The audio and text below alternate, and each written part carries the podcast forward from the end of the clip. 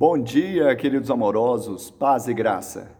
Nisto conhecemos o amor, que Cristo deu a sua vida por nós e devemos dar nossa vida pelos irmãos. 1 João 3,16.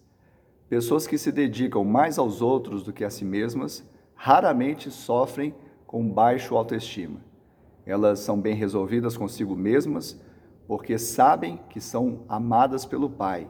Elas sabem que podem amar e não precisam necessariamente esperar a correspondência. Elas sabem que acender a vela do outro não vai apagar a sua própria vela.